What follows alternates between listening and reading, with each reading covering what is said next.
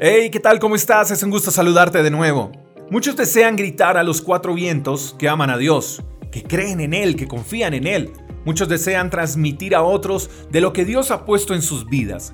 Pero qué difícil se torna hacerlo con aquellos que en algún momento decidieron cerrar sus oídos al mensaje de Dios. Puedo entender un poco la tristeza de aquella madre que sufre porque uno de sus hijos está en malos caminos y no quiere que se le hable de Dios. Puedo entender un poco la frustración de aquel joven que fue ignorado y apartado de su universidad por querer enseñar a otros acerca de Jesús.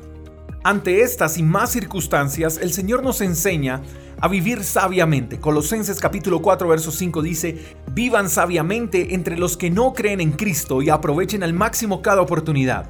En lo personal, creo que uno de los errores más frecuentes que cometemos al momento de compartir a otros de Jesús es querer hacerlo primero con palabras que con acciones. Y puedo interpretar el vivir sabiamente con los que no creen en Cristo como vivir de manera inteligente, de manera pensante, porque dice la palabra que debemos aprovechar al máximo cada oportunidad. ¿Qué oportunidad debemos aprovechar al máximo? Atención a esto, porque creo que la oportunidad que no debemos desaprovechar no es la de predicar la palabra, sino la de mostrar con nuestra manera de vivir de que hay un Dios que puede cambiar al hombre. Es la oportunidad de demostrar con nuestra manera de tratar a nuestras esposas e hijos que hay un Dios que puede transformar un matrimonio en crisis y en un hogar de paz.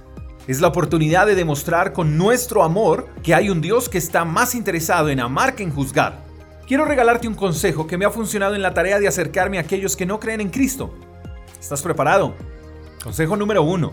Crea un vínculo de amistad. Conviértete en amigo de pecadores. Jesús no entabló relación con el pecado, pero sí entabló relación con pecadores. 2.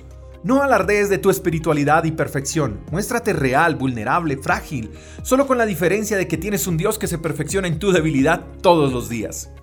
Tercero, no dejes de orar por ellos, ámalos como quisiera que te amaran a ti. Y cuarto, aprovecha la oportunidad. ¿Cuál es esa oportunidad? Cuando llega la crisis, cuando ellos necesitan de ti como cristiano, entonces te buscarán y ahí entrarás en acción.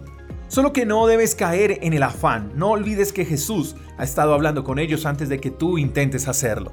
Espero que tengas un día extraordinario. Te mando un fuerte abrazo, hasta la próxima. Chao, chao. Gracias por escuchar el devocional de Freedom Church con el pastor J. Echeverry. Si quieres saber más acerca de nuestra comunidad, síguenos en Instagram, arroba Freedom Church Call. Hasta la próxima.